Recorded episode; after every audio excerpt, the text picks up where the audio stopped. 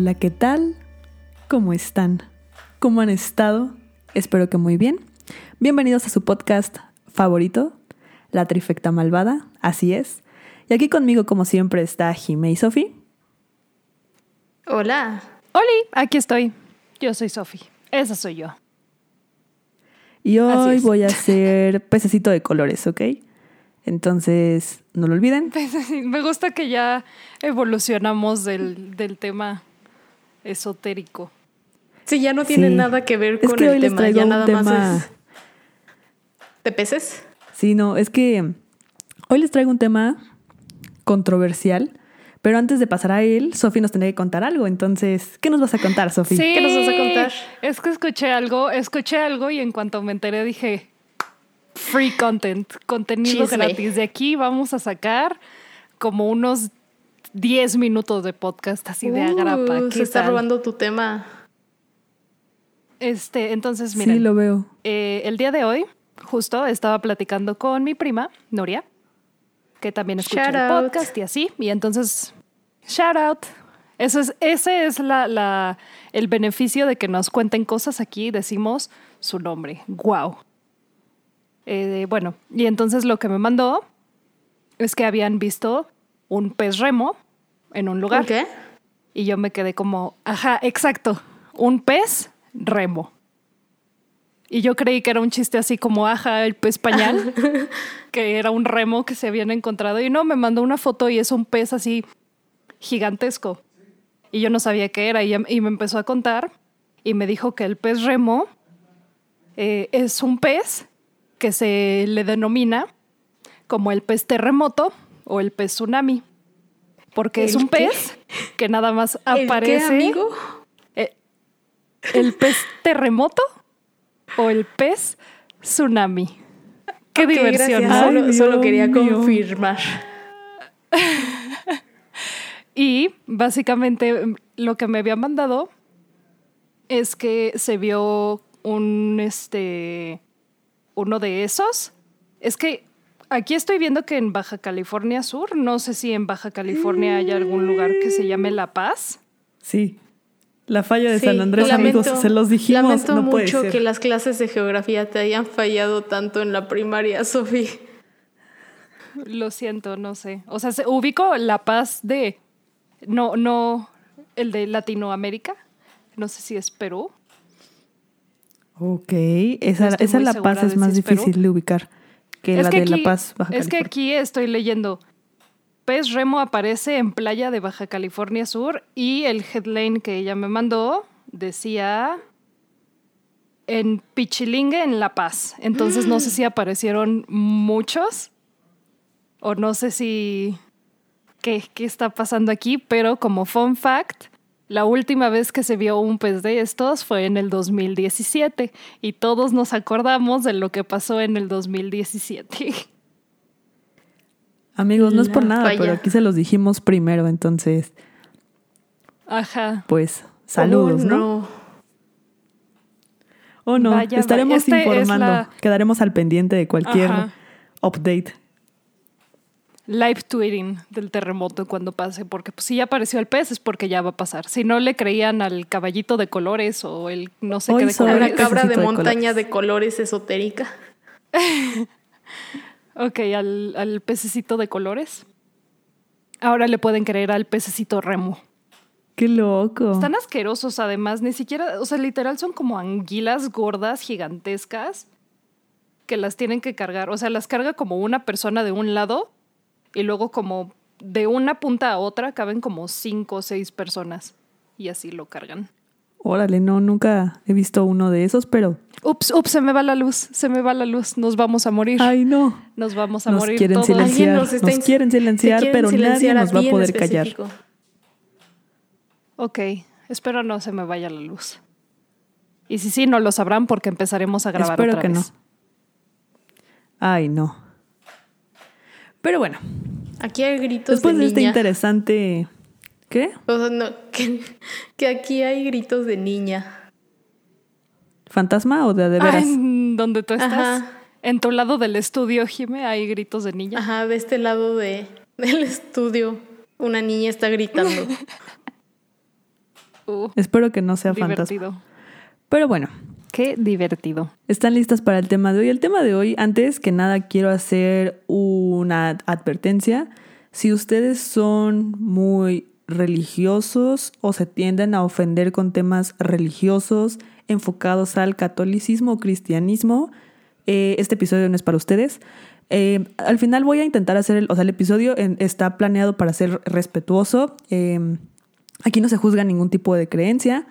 Aquí no se habla mal de ningún tipo de creencia y lo que tú quieras creer está bien y no nadie tendría por qué juzgarlo, cuestionarlo o hacerte creer otra cosa. Entonces, este nada más es un episodio informativo, meramente pues para curiosear en temas religiosos, pero siempre con todo el debido respeto que merece la religión. Entonces, entonces si te tiendes a ofender muy rápido, eh, sáltate y vea cualquier otro episodio que tengamos, que seguro va a ser más de tu agrado.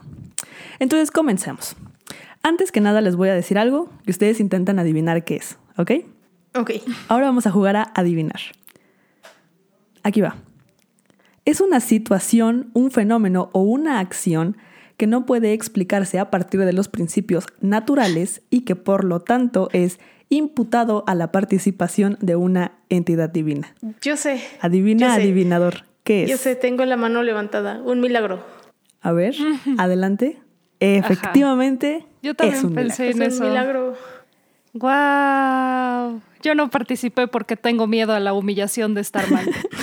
No, pero estás bien. E- efectivamente es un milagro. Y hay, hay algo muy curioso sobre los milagros, porque pues existen los milagros o son fraudes en nombre de Dios. ¿Qué pasa con los milagros? Hoy lo vamos a descubrir todos juntos en este bello episodio. Vamos a hablar bueno. literal de milagros. ¿Milagro, mentira o qué pedo? Así es, milagro, mentira o qué pedo. Porque como saben, los milagros siempre se le atribuyen a, a Dios, a Jesús, a la Virgen, a los santos, pero es importante aclarar que los milagros no solo se limitan a eso. También hay otro tipo de milagros, más bien otro tipo de fuentes de milagros, por así decirlo, que pueden ser los chamanes, los brujos, las curanderas. Y hay una peculiarmente de la que les quiero contar el día de hoy, que se llama Adriana Pérez Ayala, es mexicana y es una... Ah, creí que un tipo de milagro. No, no, no, O- es una O sea, como un tipo de brujería que se llamaba Adriana y yo así de... No, ¿eh? no, no. Adriana es una bella señorita de 28 años que, pues se supone sus pacientes afirman que es capaz de curar lo que sea, además de que cuenta con el don de la evidencia. Eh, esta curandera tiene actualmente 28 años y desde niña ha contado con este don. Y todo surgió porque tuvo una infancia difícil, fue diagnosticada con leucemia y después de estar hospitalizada y seguir el tratamiento correspondiente, dijo que escuchaba voces que le decían que iba a suceder y sobre todo la voz de Jesús, que él le decía que tenía que ayudar a las personas porque él la iba a salvar, o sea, la iba a curar de su leucemia, pero que ella tenía que ayudar a las personas con el don que le iba a dar. Y pues esta curandera a la fecha es muy visitada por sus pues una ¿En dónde infinidad está de, pacientes. Está en Paredón. dónde está o qué? Está en ¿Cómo Paredón, del encuentro Coahuila. o qué? ¿En La Paz?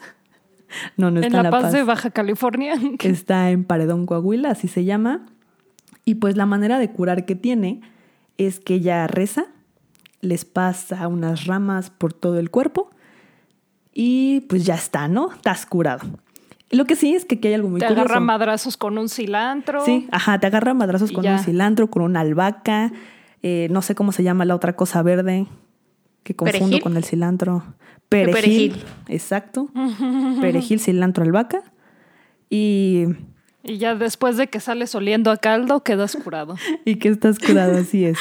Digo, también hay algo muy curioso. Dice que sus milagros también influyen en qué tanta fe tiene la otra persona, ya que para que te funcione tú debes ser fiel creyente de sus poderes Mm. milagrosos. No, aquí Y empezamos también con las que le tienes que dar Aquí Una Ajá, buena ajá, me ¿no? suena, me suena como, mira, ¿A qué? no quiero ser grosera con la señorita, Ajá. Pero me suena a algo que diría un líder de culto. Ok, ahora aquí va. Ha curado enfermedades terminales y o delicadas y también atiende casos de parejas que, estén que están buscando desde hace años tener un bebé y no pueden. Eh, van con ella, igual reza, ora, bla, bla, bla. y después de hacer una visita con ella ya pueden tener hijos. De hecho, hay varios testimonios de parejas que han intentado por años, así de que siete años. Creo que el más viejo que vi era una pareja que estuvo 14 años intentando tener un hijo y hasta que fue con ella, o sea, intentaron antes tratamientos de inseminación, de fertilidad y ninguno dio resultado, hasta que acudieron con ella y después de visitarla ya pudieron tener a su hijo. Pero me imagino que cobra también muchísimo por esos milagritos. Aquí va. Ella no cobra un solo peso por sus servicios y la manera de agradecerle es lo que tú le quieras dar. Hay gente que lleva desde gallinas, cabras, hay gente que sí le da efectivo, hay gente que le paga con despensa. O sea, ella tal cual no te cobra un peso. Sus servicios los da todos los días, de lunes a sábado. Eh, los domingos no, porque es el día que se dedica a orar. En Semana Santa no atiende a nadie porque se dedica completamente a, pues, a la celebración de la Semana Santa. Reza, se encomienda a Dios. Y aproximadamente van entre 100 y 130 personas al día a buscar esta, estos milagros de curación. E incluso ya se hizo tan popular que hay gente de otros países que ha venido a, específicamente a, a México a buscarla por sus habilidades curativas. O sea, hay gente de Rusia, Alemania, España que vienen buscando su poder de milagro. Wow. Deberíamos irle a entrevistar. Vaya, vaya. Sí. Oh, imagínate. La verdad es que sí me gustaría, me parece muy interesante, sobre todo la cantidad de testimonios de personas que hay afirmando sus poderes, ¿no? Y digo, o sea, este tema de los milagros en general me ha parecido muy interesante, sobre todo eh, la aparición de la Virgen en lugares, porque cuando se aparece generalmente viene acompañada de milagros. Y en la historia del cristianismo se tienen registrada alrededor de 22.000 apariciones de la Virgen, o sea, son un montonzote. Sí. Y bueno, entre las más populares obviamente tenemos a la Virgen de Fátima, a la de Lourdes y a la de Guadalupe. Y pues conocen la historia de la Virgen de Fátima, de cómo se apareció. Mm, Me acuerdo que na- hace muchos años vi una película que te contaba más o menos lo que pasó, pero me acuerdo que la estaba viendo como muy de fondo, entonces sé lo que pasó, no sé cómo pasó. Como que no estaba y luego sí Ajá. estaba, pero pues como lo que pasó en medio no se me hizo muy Sé, sé relevante. quién estaba involucrado. Ok, les voy a contar. Es una historia bastante curiosa también. Eh, la Virgen de Fátima, esto pasó en Portugal, se le apareció a tres niños pastores que tenían 10, 9 y 7 años en ese entonces, ¿no? La Virgen se le aparece y les dice tres grandes secretos. Eh, lamentablemente, poco tiempo después de la aparición, dos de los niños más pequeños murieron por bronconeumonía y fueron beatificados hasta el año 2000. Y Lucía, la mayor, se hizo monja carmelita después de, de la aparición con la Virgen y murió a los 97 años y en el 2008 fue beatificada. Eran familiares, ¿no? O sea, eran primos o algo así. Ajá, eran, eran primos, efectivamente. Y estos tres eh, secretos me parecen particularmente curiosos, porque el primero que les dijo eh, fue cómo luce el infierno e incluso se supone cuenta Lucía, les transmitió una visión de cómo, de cómo se ve el infierno, ¿no? No, hombre. La verdad a es los que, niños. ajá, y- sí, exacto. Lo curioso Qué de esto es que les pintó un infierno muy muy Dante Alighieri, ¿saben? Así como había gente quemándose, gritando, había llamas, el averno, eh, gente sufriendo, gente lamentándose, ¿saben? Como muy... O sea, lo que No ya sé. les habían dicho los niños en como clases de religión y así, Ajá, en sus propias exacto, muy, familias. muy cliché tal vez. Ajá. Tal vez demasiado cliché para mi gusto. Eh, lo segundo sí es algo más específico. Les dijo el inicio de la Segunda Guerra Mundial, eh, cosa que sí pasó. Entonces esta fue una de las razones por las que sí fueron beatificados, porque ellos no tenían manera de saber qué iba a pasar, porque esto pasó en 1917 y el inicio de la Segunda Guerra Mundial fue hasta el 39. Entonces, ¿cómo unos niños Y además eran niños y además eran pastores. Ajá. Ajá, es como cómo los niños pastores van a predecir un giro político económico, así es como cómo van a predecir una guerra. Entonces, ahí fue donde se beatificaron también y hay un tercero, que de hecho este también está curioso porque cuando Lucía se lo dice a el Papa, que en ese momento se lo dijo a Juan Pablo II, Juan Pablo II no lo quiso decir, nunca lo quiso sacar a la luz, se lo guardó y dijo, es que, es que no están listos para saber qué me dijo, ¿no? Entonces, pues ahí toda la gente. Y el maldito ya se murió y no le dijo a nadie. No, sí, nos dijo, sí nos dijo después. Pero estuvo ah, bastantes años guardando el secreto. Y obviamente todos los conspiracionistas pensamos lo peor, ¿sabes? Así de seguro aquí está la piedra filosofal, el, el elixir de la verdad. El fin del mundo. Eh, le dijo el 2020. exacto. El fin del mundo. La tierra es hueca, los reptilianos. O sea, todos teníamos pensado algo súper cabrón, así como la existencia de aliens, eh, no sé, algo bien escandaloso. Y pues el tercero era que la niña le había dicho que eh, al papá, Juan Pablo, el segundo al que le dijo que lo iban a intentar matar, cosa que sí pasó. Y, ya, o sea, según él no lo quiso mm. sacar a la luz, que porque no quiso espantar a la gente y no sé qué, y que no se preocuparan por ah. él, pero... Ay, pues cuando lo sacó a la luz y fue como de, ay, ¿cómo crees? Y cuando lo sacó, cuando lo intentaron matar, dijo como, ah, yo sabía. Sí. Yo sabía que me iban a hacer esto. Así es, tiempo después lo sacó a la luz y sí fue como... Hmm, así que ese era el tercero. Hmm, ¿Saben? Todos así de... Ajá. Ajá, exacto. Cuando lo sacó a la luz, todos así de... Hmm. Pero pues bueno, ¿no? No sé, hay muchas cosas aquí que me... que me hacen dudar. A mí también, un poco. Pero pues esto, este episodio cada vez se pone mejor. Ok. Eh, después tenemos eh, la Virgen de Lourdes. ¿Qué pasó, no? Eh, cuenta la historia de que... Lourdes. Así es, la Virgen de Lourdes, así se llama. ¿No? Y cuenta la historia, así como si fuera un cuento. Esto es una, una bella narrativa para que Érase disfruten. Una Entonces, vez.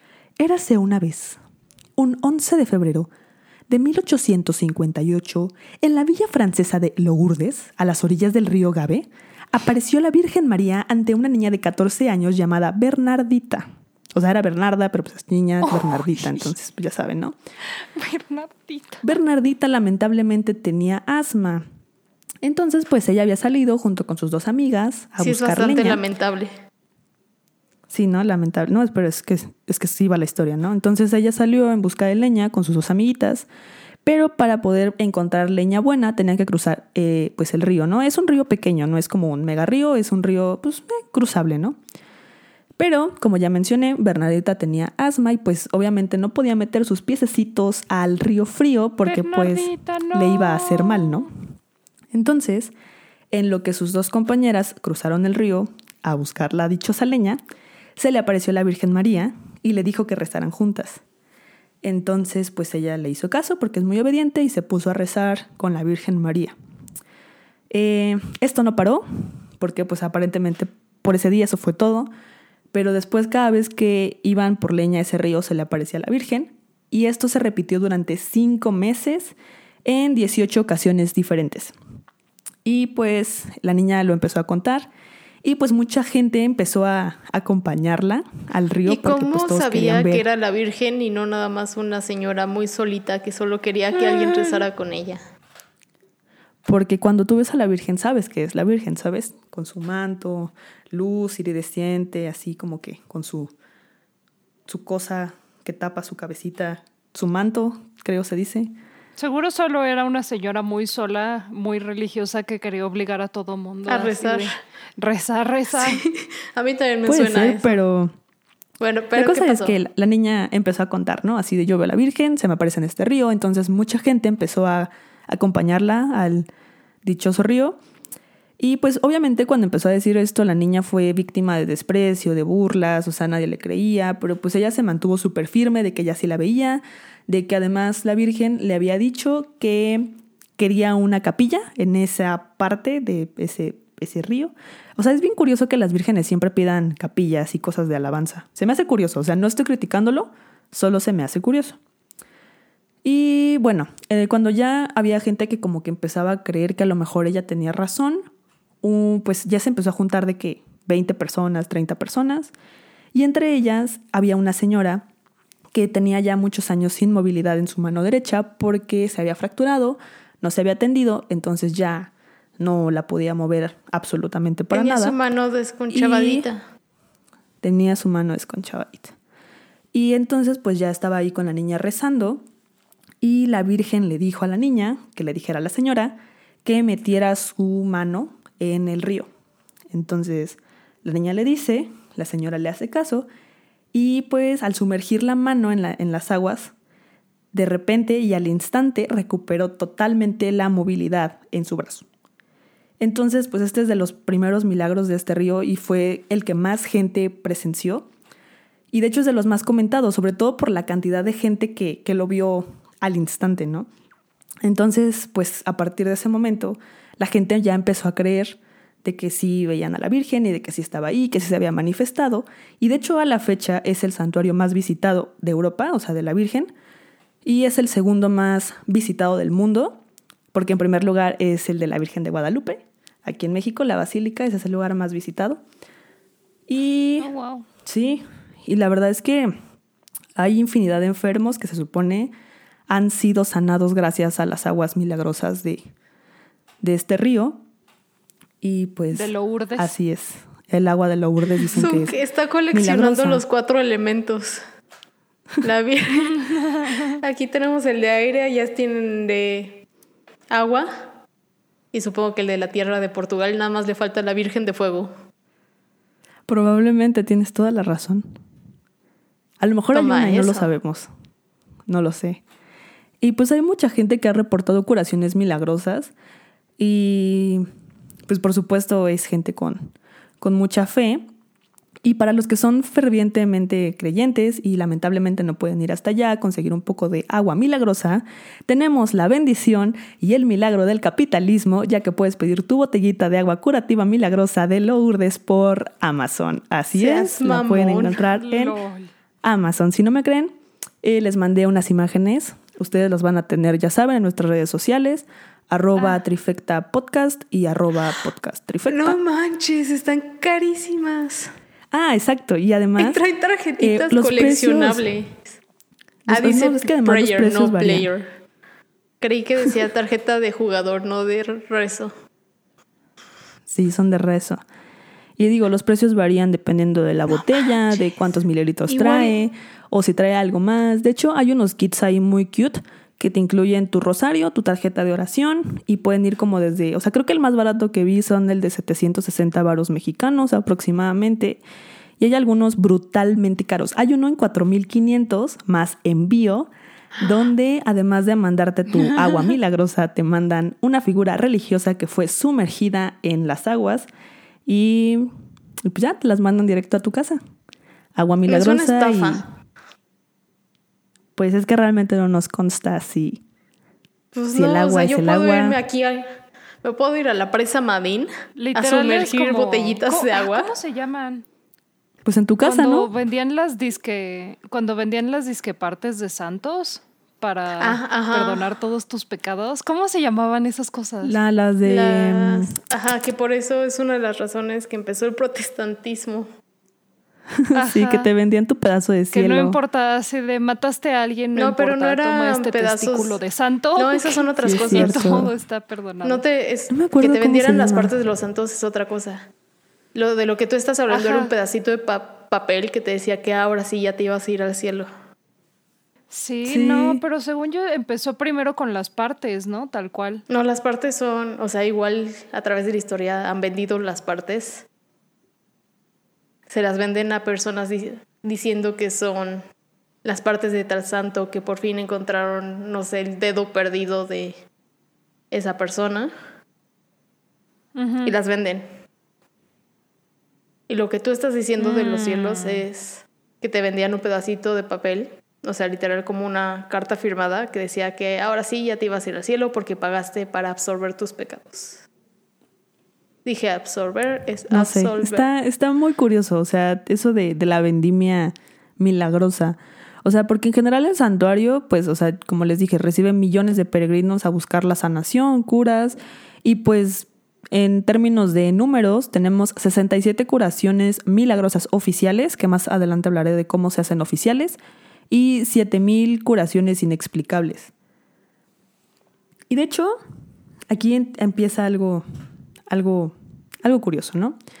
En los noventas, un japonés llamado Masaru Emoto afirmó que la estructura del agua cambia después de ser expuesta a diferentes sonidos, o por ejemplo de que si al agua le hablas con amor, o que si le rezas, o que si le pones música clásica, por ejemplo, y la congelas y lo pones bajo un microscopio, puedes ver que se forman unos cristales súper hermosos, ¿no?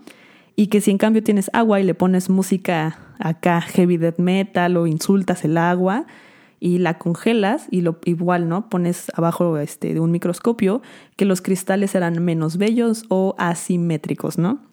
Bueno, entonces este men tiene un libro que se llama Mensajes del agua, donde recopila varias fotografías como para probar su teoría.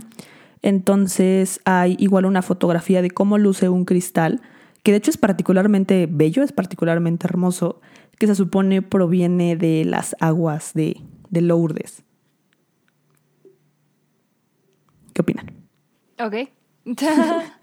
¿De eso no tenemos foto? Eh, no. ¿Nosotros? No, ustedes no tienen foto. ¿Pero saben por qué no tienen foto? ¿Por qué? ¿Por qué? Porque la ciencia ya desmintió esta teoría, ¿no? Eh, Entonces, no de nos que ya desmintieron que, que Moto pues estaba, estaba mal, porque pues el agua congelada en general presenta muchísimos tipos de agrupaciones de cristales y que hay de todo tipo, y obviamente unos van a ser más bellos y otros no, porque se hacen de manera aleatoria, y más bien depende de dónde se enfoca el microscopio, ¿no? Entonces, pues gracias a esto podemos eh, decir con total firmeza y franqueza que las palabras o el rezo o lo que sea no cambian las propiedades del agua. Así que la teoría es falsa. Es falso. 100%. Es Es falso. falso. Y la verdad es que sí me acuerdo de esa teoría y que de hecho, no sé, siempre me causó curiosidad y pues ya podemos afirmar que, que, que fue falso, ¿no? Y Ok. Bueno, esto de que la creencia de que el agua es curativa no es la única la de Lourdes. De hecho, en Puebla hay un pozo con una historia bastante similar de que la Virgen se le apareció una niña, etc. ¿Por qué Y solo se le aparecen las niñas? Eh, porque se supone que se le aparece a gente pura. Entonces, normalmente es Aquí lo escucharon primero, solo las niñas son puras, los niños al parecer jamás son puros. Oye, pero Juan Diego no era, no era niña. Era puro.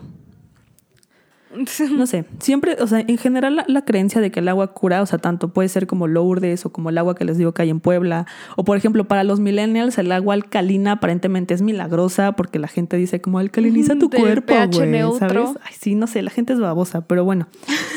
Eh, esto no es algo nuevo, ¿saben? O sea, desde tiempos antiguos Sí, el la, agua la ha sido gente siempre ha sido imbécil.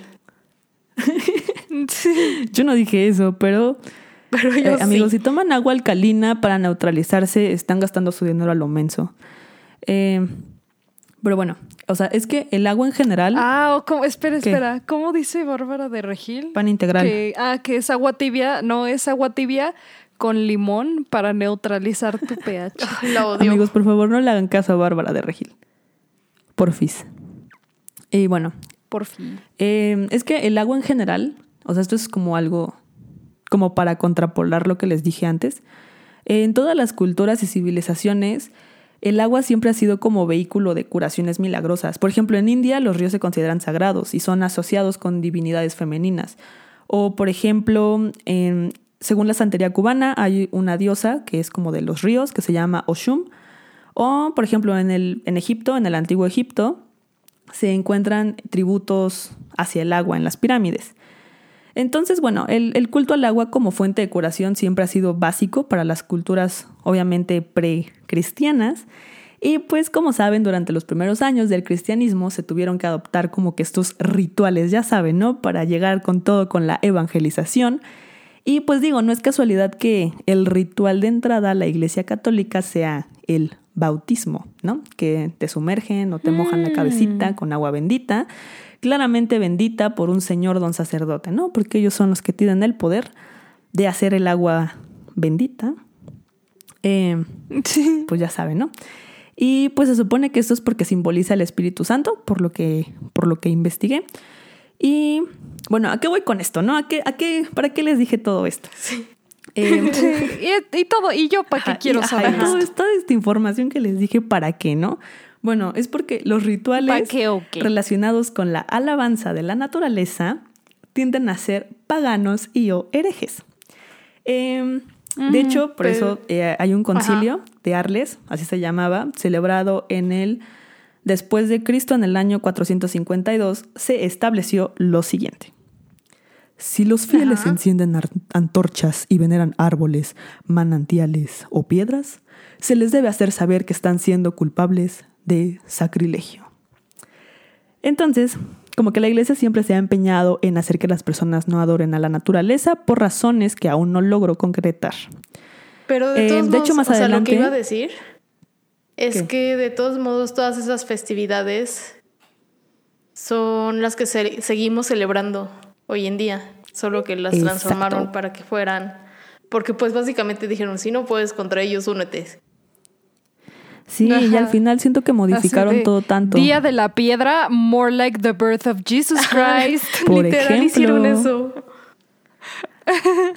Y por ejemplo, eh, más adelante, en el 960 después de Cristo, un rey sajón, que sajón es significa que es de un antiguo pueblo germánico al sur de Gran Bretaña, este, este rey se llamaba Edgar, dijo que todos los sacerdotes deberían extender el cristianismo, obviamente, y tenían que acabar con el paganismo, por lo que se debería prohibir cualquier tipo de ritual que no incluyera las veneraciones que ellos tenían aprobadas, obviamente, ya saben, las, las cristianas, la de Jesús y así, y obviamente había gente que alababa a los manantiales y les hacían rituales, entonces tenían prohibido hacer cualquier tipo de culto y o veneración a los manantiales. Curioso, Vaya. Así es. Vaya. ¿No? Coincidencia. Y- No lo creo. Que ¿Sabías les que, hubo un tiempo algo. en antigua Dime. Roma que cambiaban tan, tanto de Dios, de religión?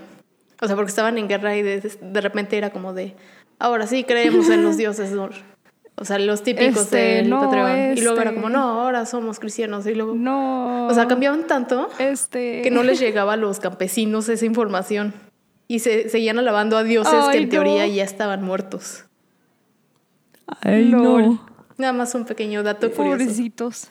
Es que sí, la religión. De hecho, Así de que terminaban de construir el nuevo templo y llegaba uno así de, y no, es que ese, ese ya no. Sí, Ese ya es que ya no alabamos moda. a ese. Ese ya no nos no sé, sirve, ese mí, es falso. a mí siempre me ha gustado preguntar en qué cree la gente. De hecho, cuando acabe el episodio les voy a preguntar cosas, pero hasta que acabe el episodio. Ok. Ok. Bueno, no hasta que acabe el episodio. No sé hasta si que tenga de respuestas decir para cosas. ti, pero está No bien. importa, solo me gusta crear conversación al respecto. Le gusta crear Y sé conflicto. que no me gusta crear como De verdad espero que nadie se sienta ofendido por esto. Eh, lo hago con todo el respeto que merece. Eh, de hecho, ahora vamos a andar a la parte de cómo se certifican los milagros, porque anteriormente les comenté que había eh, milagros certificados. Así es, certificados. Ajua, todo vale más con un papel certificado.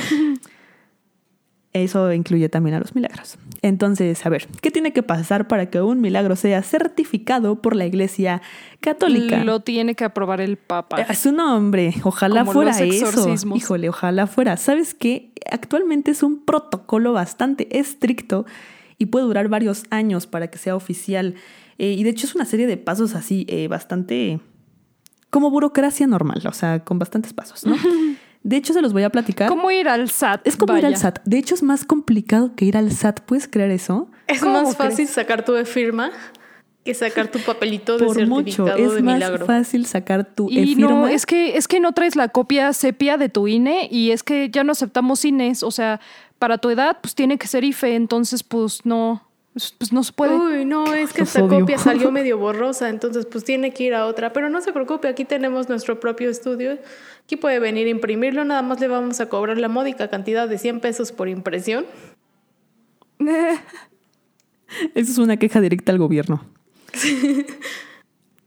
Por eso la iglesia y el gobierno siempre deben estar separados.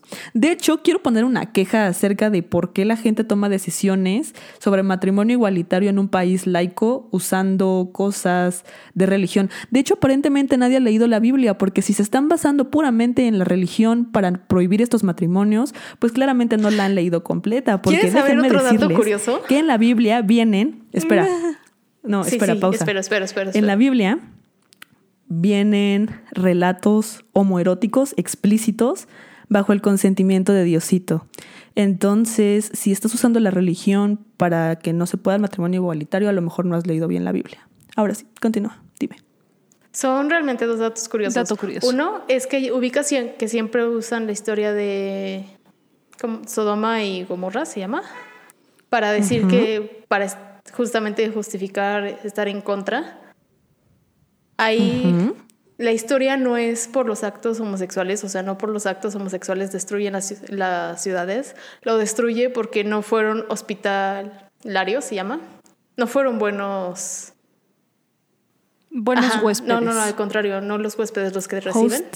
Ajá. Digo, perdón, si no, no huéspedes. Anfitriones. Sí, no fueron buenos anfitriones para los ángeles. Esa es la razón por la que destruyen las ciudades. Y el otro dato curioso que iba a decir es que ubican, bueno, no sé si ubican, pero en Estados Unidos e Inglaterra, los católicos usan la Biblia del rey James. Esa Biblia fue explícitamente escrita para que el rey justificara la relación que tenía con su amante, hombre. De hecho, creó un cargo especial para él, para que pudiera vivir en el palacio y estar con él y dormir en el mismo cuarto juntos.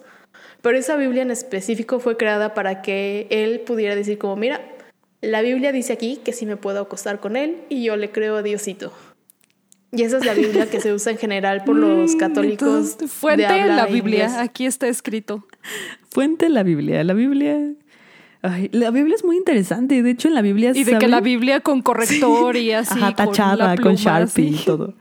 La Biblia es la Biblia, muy interesante. James puede hacer lo que quiera. Ahora, ahora yo tengo yo tengo otro dato curioso también de este, este sí es súper fuente, créeme, güey, porque yo no puedo, yo no puedo sustentar nada de esto que voy a decir, no tengo fuentes. Estoy segura que si, buscan lo de Jime y así sí lo van a encontrar, porque ella es una persona muy ayuda, muy informada. No, solo en eh, cosas que no son importantes. Yo en algún lugar llegué a leer alguna vez que se supone que en la Biblia, justo la parte en donde hacen como alusión a los homosexuales y así, se supone que originalmente hablaba de los pedófilos y que nada más cuando adaptaron la Biblia como que cambiaron la palabra pedófilo por homosexual como para cambiar todo eso. Es que también... Y como dije... O sea, hay que recordar que la Biblia es no tengo un juego de teléfono descompuesto que han traducido y traducido y traducido. Cañón y lo traduce cada vez persona. Sí, honestamente, también como por eso no, no me cuesta tanto trabajo creerlo, porque la Biblia es como que alguien la escribió y luego dijeron, no, ya no sirve, hay que volverla a escribir, hay que adaptarla o hay que modernizarla un poquito. Entonces sí, como que no se me hace tan difícil de creer. De que la Biblia es súper controversial. O sea, ubican que luego digo cosas extrañas. A veces las cosas que les digo extrañas vienen en la Biblia. En la Biblia viene la parte de los ángeles caídos, que eran gigantes, que eran nefilim. Todo eso viene en la Biblia. O sea, no lo saqué de cualquier libro guajiro. Pero bueno, haré otro capítulo de eso, ya me estoy desviando del tema. Sí, eh, regresemos a lo importante. Sí, no, regresemos a los milagros. De cómo certificar tu milagro, ¿no? A ver, aquí vamos. Eh, obviamente están súper resumido porque de verdad el proceso burocrático es súper de hueva y pues para aburrirlos, pues otro podcast, ¿no? Este podcast es divertido y ameno y divertido otra vez y ameno otra vez, ¿no? Entonces, aquí va. Pasos para certificar tu milagro. Amigo, amiga, amiga que quiere certificar su milagro, estos son los pasos que debes de seguir. Paso uno. Está usando su voz de podcastera. Así es. Paso uno. Así sabes que es serio. La declaración. ¿Qué es lo que debes hacer? Pues primero, em, porque obviamente como cualquier proceso burocrático hay oficinas, muchas oficinas a las que debes ir de un lado a otro, ¿no? Entonces primero la oficina de constataciones médicas recibe los informes sobre las personas curadas, ¿no? El doctor responsable checa la historia clínica, eh, analiza la recuperación, evalúa la situación y pues primero ve de que si el enfermo cree que está curado o si de verdad está curado, porque a veces la gente dice como ya me curé, pero pues no, no está curado y nada más como que lo dice porque lo dice, lo dice porque mojó sus patas en el río y, y ya cree que está curado, pero pues no, a veces no, entonces eh, por ejemplo, actualmente el encargado de la oficina se llama Patrick Taylor. Y eh, bueno, este, este lugar, esta oficina específicamente que les comento, está adentro del santuario de la Virgen de Lourdes. Y de hecho tienen varios libros sobre el tema de las curaciones milagrosas que han ocurrido aquí. Y obviamente conforme han pasado los años, estas curaciones milagrosas han disminuido, según, los, según el señor eh, ahorita encargado, porque esto lo leí directamente de una entrevista que él dio, dice que no es porque Dios esté más lejos de nosotros, sino que es porque ahora Dios actúa en primera persona, o sea, es decir, que usa la medicina y a los médicos para llevar a cabo las curaciones. O sea que aquí lo escucharon. Vayan al doctor, vayan al maldito doctor. vayan al maldito doctor. Así Las vacunas sí funcionan, sí. no dan autismo. Las vacunas sirven, vacúnense, maldita sea. Las vacunas son de Dios, no lo dije yo, lo dijo el señor ese de Patricio. Patricio, así es. Luego, bueno, el paso dos, el contexto, ¿no? Eh, primero se tiene que recabar información sobre cómo pasó la, la, presunta curación. Eh, y de hecho se tiene que analizar si existe capacidad de sugestión por parte de la persona, ¿no? Así como de, oye, si, si estás bien de tu cabeza, no te imaginas cosas.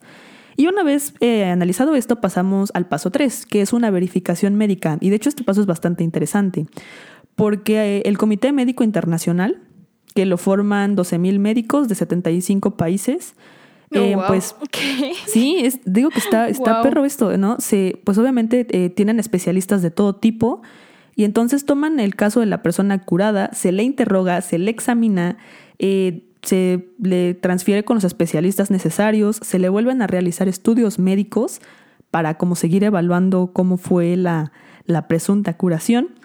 Y una vez pasado esto, pasamos al paso 4, que ya es la verificación eclesial, donde, o sea, este paso 4 y el paso 3 se hacen al mismo tiempo, ¿no?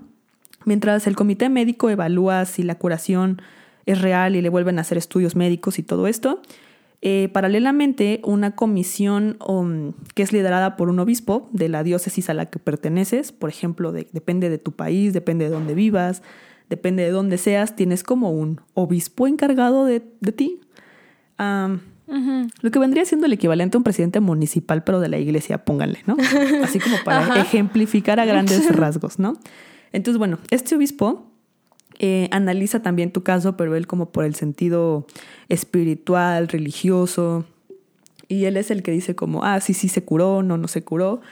Y entonces, eh, cuando como que los, los dos, digamos que tanto el comité médico como el obispo están de acuerdo en que sí fue curado, de manera inexplicable y gracias a la fe. Y ya pueden pasar al paso 5, que es la certificación. Por fin llegamos a la certificación, que no es el último paso, pero bueno, aquí ya por fin te certifican, ¿no? y bueno, entonces como ya dije, el obispo y el comité te dicen, ah, Simón, si te curaste totalmente y la curación no puede ser explicada por, por científicos, por ningún tipo de método ajeno, eh, pues ya no, toma tu papel certificado, es un milagro, ¿no?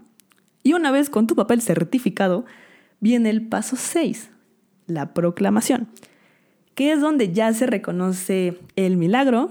Por fin aparece el señor Papa. El señor Papa ahora sí firma el decreto del milagro y a partir de este momento ya puedes hacer público que te, que te ocurrió un milagro. Solo hasta este punto se te hace, se te permite hablar al respecto y se te permite, o sea, ¿Y cómo, cómo tienes un humano de no decir esas cosas?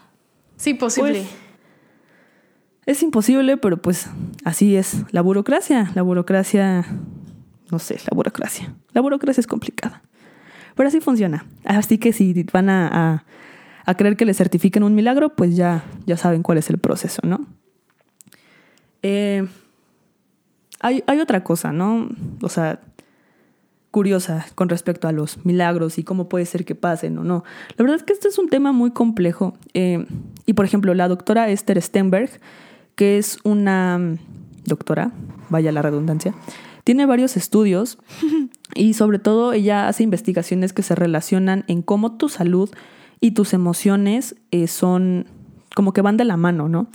Y asegura que al menos un 90% de los tratamientos pueden funcionar bajo el efecto placebo. Y esto no es como porque tú crees en el poder de la mente necesariamente, o sea, ella le da una explicación más científica. Y es de que, o sea, tú te puedes propiciar la curación al creer en los efectos de, de algo, que algo te cura y sentir literalmente, así físicamente, una mejora. Eh, y esto lo respaldó bajo un estudio de la Universidad de Michigan, que es porque cuando nosotros creemos que algo nos va a curar, en nuestro cerebro se activan unas, una zona que tiene que ver, o sea, está vinculada con este sentido de la recompensa. Esta zona se llama accumbens y lo que hace es segregar, dopamina. Entonces, pues la dopamina te hace sentir bien, te hace sentir feliz, entonces alivias tu dolor, eh, reduces el estrés y por consecuencia te sientes mejor y esa es como la respuesta de que los placebo funcionen. Y de hecho, el efecto entre mayor o menor sea, más bien depende de, de tu capacidad de sugestión, o sea, de qué tanto tú puedes hacerte a ti mismo que tu cerebro segregue dopamina y tú creas que te sientes bien, que ya te curaste, que estás sano como manzano. que tu cerebro solito haga dopamina. ¿Qué se sentirá producir esas cosas? Usa placebos ah, y sugestiónate al respecto. Este, de hecho, justo en alguna, en alguna clase yo llegué a dar una presentación de, no sé, no sé si en tu investigación llegaste a encontrar esto, pececito de colores, pero justo, o sea, está el placebo y luego existe la cosa al revés, que es el nocebo. O sea, que si tú sientes que te sientes mal, ¿te sientes mal? Ajá, o sea, si te tomas algo y crees que te va a hacer mal, te va a hacer mal. O e, es como lo mismo, esa habilidad de predisponerte tú solito, ajá, de predisponerte tú solito a que si te tomas algo, si comes algo, te vas a enfermar o algo así. Igual, pero para cosas malas. Ok, qué interesante. La mente es muy poderosa. La mente es muy poderosa. Y bueno, tengo un último caso respecto a los milagros. ¿Es una niña? Eh, no. y de hecho es algo bastante... ¿Es Juan Diego? No. O sea, de todo lo que les dije mm. Anteriormente, pareciera ser que mi posición es no creyente, pero en realidad mi posición respecto a los milagros es bastante agnóstica. Eh, primero les voy a contar y después les digo cosas personales. Eh, el siguiente caso es curioso. Pasó en 1637 en España, en un pueblecillo llamado Calanda. Em, un campesino de 20 años llamado Miguel, el buen Miguel Juan, cayó de un carromato, así le decimos en provincia, pero eh, gracias a mi primo, saludos primo Giovanni Riocha, eh, me comentó que aquí le mm. dicen diligencia. Es el carro este grande, como tipo carreta, pero tiene un toldo blanco y entonces tiene dos caballos. Según yo, es una carreta nada más con techo. Yo le, carreta yo le digo carreta. Carreta con techo sí suena muy provinciano. Está bien. También me comentaron que podría decirle trineo de caballos, entonces. Pero qué tal que no le dices de caballos. Eso no. O también me comentaron que podría ser un tráiler con dos caballos de fuerza. No sé cómo le digan en, su Me quedo con carreta con techo. bueno, imagínense una carreta con techo, ¿no? De estas. Eh, y pues bueno, iba el men ahí, muy feliz. Y pues se cae, ¿no? Se cae de hocico y pues obviamente la carreta le pasa encima y pues se hirió súper grave la pierna porque pues toda la carreta le pasó sobre la pierna. Entonces, pues para salvarle la vida, los médicos decidieron amputarle la pierna, ¿no? Eh, para esto cabe mencionar que la persona, el Miguel, era muy, muy creyente. Entonces, él desde antes era muy devoto a la Virgen, específicamente a la Virgen del Pilar. Entonces, cuando pasó eso, él estaba encomendado en ella, en todo momento, antes y después, durante el proceso, estuvo rezando y rezando y rezando. Le suplicó a la Virgen del Pilar que le ayudara. Digo, no hay mucho que se pueda hacer con una pierna amputada, ¿no? Pero uh, algunos. Pero pueden no infectarse, por ejemplo. Por ejemplo. Digo, se le están cortando Digo, 600 y cacho. Ahí es más probable que se muriera porque se la cortaron con una sierra oxidada. Los tipos así de, y no, ya vamos a dormirlo. Es, es, verdad, es verdad. Digo, afortunadamente la amputación salió salió bien, el, el men sobrevivió, todo, todo en orden, no tuvo ningún problema. Eh, pero bueno, entonces él seguía rezando y rezando y rezando, pidiéndole a la Virgen del Pilar que lo ayudase. Y tres años después, una noche, el 29 de marzo de 1640, mientras Miguel dormía, sus padres vieron que su pierna había sido completamente restaurada. Como Eh, lagartija. El caso, ajá, como lagartija. Ajá. El caso fue investigado a fondo y bajo la cantidad de testigos que había y la cantidad de personas que ya lo conocían sin pierna y después con pierna, y al no haber una explicación científica lógica médica, eh, pues fue declarado oficialmente como un milagro. Es un milagro certificado que a la fecha no hay alguna explicación aparente para lo que pasó ese día. Vaya, y espera, espera. Y el Miguel así de. "Uh". Para los que no pueden ver, agarré y puse mi dedito pulgar y lo doblé. Y luego me lo quité y me lo volví a poner así. Ustedes ya saben cómo. Pues no sé, es, es un caso, es un caso muy curioso para, para pensar, señores. Tengo piernita. Pues no nada, tengo para, piernita. para cerrar este conversatorio, me gustaría preguntarles en qué creen ustedes. ¿No, ¿No nos ibas a decir tú primero? No, primero ustedes. Se me hace una falta de. Se me hace que no está siendo una buena anfitriona. ¿Crees? Y que los ángeles se van a enojar contigo. Está Van a llegar a destruir ¿En tu qué ciudad. creo yo? Está bien, entonces mejor les digo que, en qué creo yo. La verdad es que, en- o sea, mi, mi sistema de creencias cambia radicalmente conforme el tiempo, pero actualmente creo que los milagros sí existen y que son magia. Y ya. Ok. ¿Qué tal Eso es ustedes? todo. Es- esa es mi opinión. ¿Qué tal Este, ustedes? ¿Qué quieres que te digamos? ¿En qué creemos? ¿En qué sentido? ¿En los milagros? ¿Crees que son ciertos? ¿Crees que no? ¿Sugestión? ¿Energía enfocada? Mm. eh, ¿Cosas que no existen? Eh, No sé, ¿Qué? yo creo que sí ¿Qué? tienen una explicación. ¿Todos? Solo porque no lo ¿Absolutamente enten sí, no, solo porque no lo entendamos no significa que no hay, no está pasando, o sea, no hay una razón. Antes no entendíamos por qué no podíamos cruzar el océano. Y no es que no pu- no no no sé cómo explicarlo. Ajá, o sea, no es que no pudiéramos, simplemente no sabíamos Ajá, sí, cómo en sí, ese sí, sí. momento. O no, te, no teníamos Los el contexto o la información. ajá. Mm, ok. Y bueno, pues yo, pues, la verdad es que yo sí soy bien, bien blanda para todo. O sea, siento que obviamente algunos sí son reales, pero por ejemplo, sigo, todo este capítulo estuve pensando en la señora que tenía su explicación muy conveniente de que si no te sirvió es porque no creíste en ella. O sea, no puedo evitar pensar que esa señora igual y tiene mucha suerte, como que nada más está cagando así de a ver si este sí se cura, a ver si no se curó. Y es que no creíste. Chale, es que para la próxima, carnal, a, a la próxima sí, sí, sí creo en los milagros de la señora y te va a funcionar. Y pues también siento que debe de haber algunos que sean reales. No sé si creo que sea por el poder de Dios y de Jesús y todo eso, pero sí como algo extra normal, algo fuera de este plano Es que- en el que nos encontramos en este momento. Es que, por ejemplo, por los que dijiste de los que no pueden tener hijos y que ya han intentado mil y un cosas y pasan años y no pueden. O sea, eso yo en lo personal nada más lo explicaría porque el cuerpo humano simplemente no se puede embarazar si estás muy, muy estresado.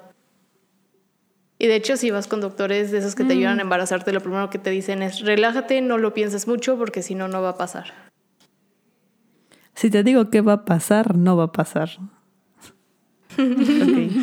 De hecho, a ver, voy a hacer un comentario. Espero no ser blasfema. Espero que nadie se enoje conmigo por lo que voy a decir. Eh, Sí, no, todo lo hacemos con buenas intenciones, nada más por sí, cotorrear. Exacto. Así que no me diga nada feo. Porque de hecho el otro día sí fui bien imprudente y se lo dije a un señor muy cristiano. Pero porque según yo ¿Qué le estábamos compartiendo ideas. le dije que yo creía que Jesús era un alien hechicero. O sea, es que sí lo creo. O sea, creo que de verdad que Jesús era un alien y era hechicero porque él sabía magia y por eso hacía milagros, porque él ya había controlado esa parte que nos permite hacer magia, ¿no? Y de hecho hay una teoría sobre que el Padre Nuestro está mal traducido y que en realidad el Padre Nuestro en, en el idioma original es un poderoso hechizo de atracción. Por eso Jesús te dijo que lo que quisieras lo pidieras usando eso que te enseñó, que era el Padre Nuestro, ¿no? Pero espero no estar siendo muy blasfema. Entonces, si tienen curiosidad qué creo yo, pues yo creo eso. Y todas, todas las creencias son válidas. Entonces, si me quieren contar qué creen ustedes, si nos quieren platicar, si ustedes creen en los milagros o no, vamos a estar muy contentas de recibir sus comentarios y sus historias, sus anécdotas en nuestras diferentes redes sociales. Así es, sí que sí. Así es. Y de hecho, no sé si, bueno, ya eh, eh, hemos, hemos terminado el tema por hoy. Pueden ir Sí, en paz. hemos terminado el tema por hoy. Perfecto. Es que, hablando de compartir y de que nos cuenten historias, ya tuvimos nuestra primera historia que nos contaron. Que no les hemos, que no lo hemos mencionado hasta este punto. Es cierto. Creo que Creí deberíamos que la platicar. estábamos guardando. Entonces, ¿No? ahora puede ser un buen momento, ¿no? Para contarla. Ok. Eh, como saben, nosotras estamos bueno. encantadas. ¿La quieres leer tú? ¿Quieres que la lea yo? No sé, es que justo la quieren que la leamos así tal cual. Sí, ¿por qué no? Es que ¿O no? Nos la, nos la compartieron por Instagram.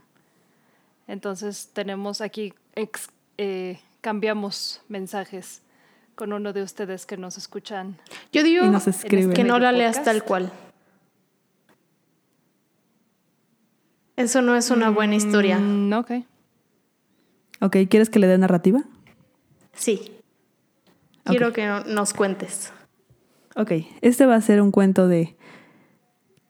Pues no es un cuento, es una anécdota, ¿ok? ¿Cómo le vamos a poner? ¿Cuál es, una el Parece chiste, pero es una anécdota.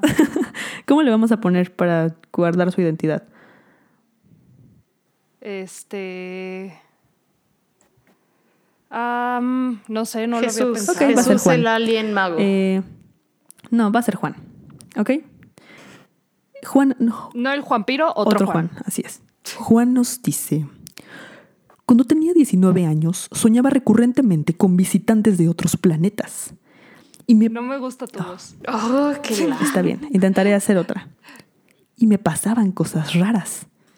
Ya que cuando soñaba eso despertaba repentinamente en las noches exactamente a las 3.30 de la mañana. Y eso fue casi diario durante dos semanas. Después de eso mi hermano me contó que le pasaba algo similar. Pero lo más raro pasó un día. Tan, tan, tan, tan, música dramática.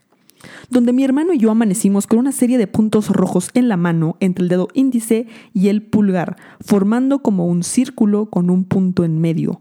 Nunca encontramos explicación y preferimos no hablar mucho del tema.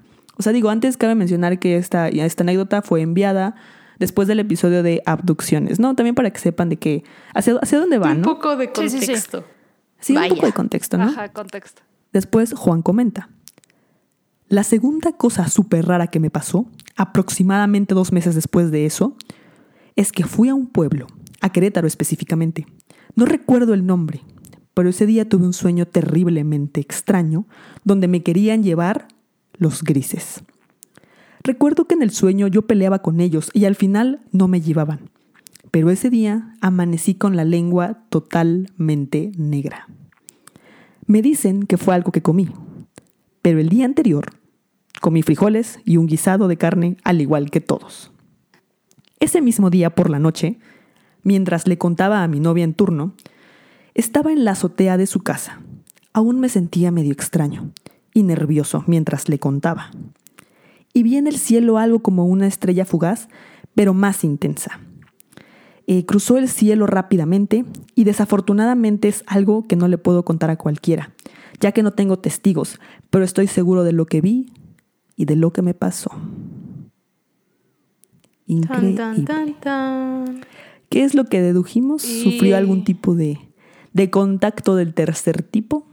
Yo creo que sí, yo creo también que, creo que este, sí. es que justo lo que, lo que a mí más me impactó de esta historia, con lo que yo sí quedé así de, wow, wow, wow, es verdad, es que yo le pregunté que si eh, Juan ya conocía sobre como los síntomas de la de abducción que ya nos platicó aquí la tercera compañera anónima, o sea que si él ya sabía como un poco La de rata esto, colorida. o si ya se imaginaba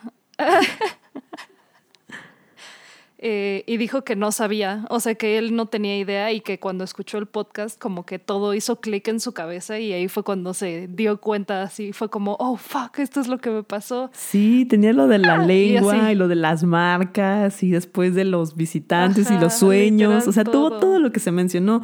Qué loquísimo, sufrió una abducción. Es que yo de verdad creo que las abducciones pasan más seguido de lo que creemos y le pasan a más gente de la que creemos, solo que a veces somos un poco tímidos para contar ese tipo de cosas por miedo a pues a que nos juzguen, a que crean que estamos locos, a que crean que estamos desquiciados. Entonces, siéntanse con la libertad de contarnos cualquier tipo de anécdota, experiencia paranormal, extracorporal, eh, misteriosa, extraña.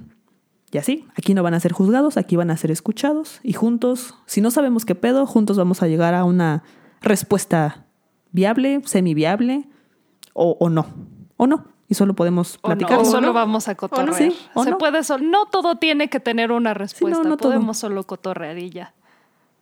A veces así es la vida. Wow. Wow, qué profundo. Pues espero este episodio haya sido de su total gusto, espero lo hayan disfrutado, espero haya sido satisfactorio para sus orejas escuchar nuestras bellas y melodiosas voces. Así que esto ha sido todo por el episodio de hoy.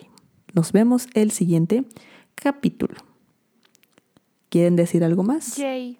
Sí, no se olviden de seguirnos No. en nuestras redes sociales. No queremos. En no Twitter queremos e decir nada. más. Instagram podem- pueden ver el contenido interactivo. Pueden contarnos cositas, justamente estas historias nos la- las pueden mandar por ahí. Y también recuerden que ya tenemos Facebook, Trifecta Malvada, en donde todos los sábados ponemos un dato curioso con amor. Mucho amor. Así que, pues, hasta luego. Adiós. Adiós. Adiós.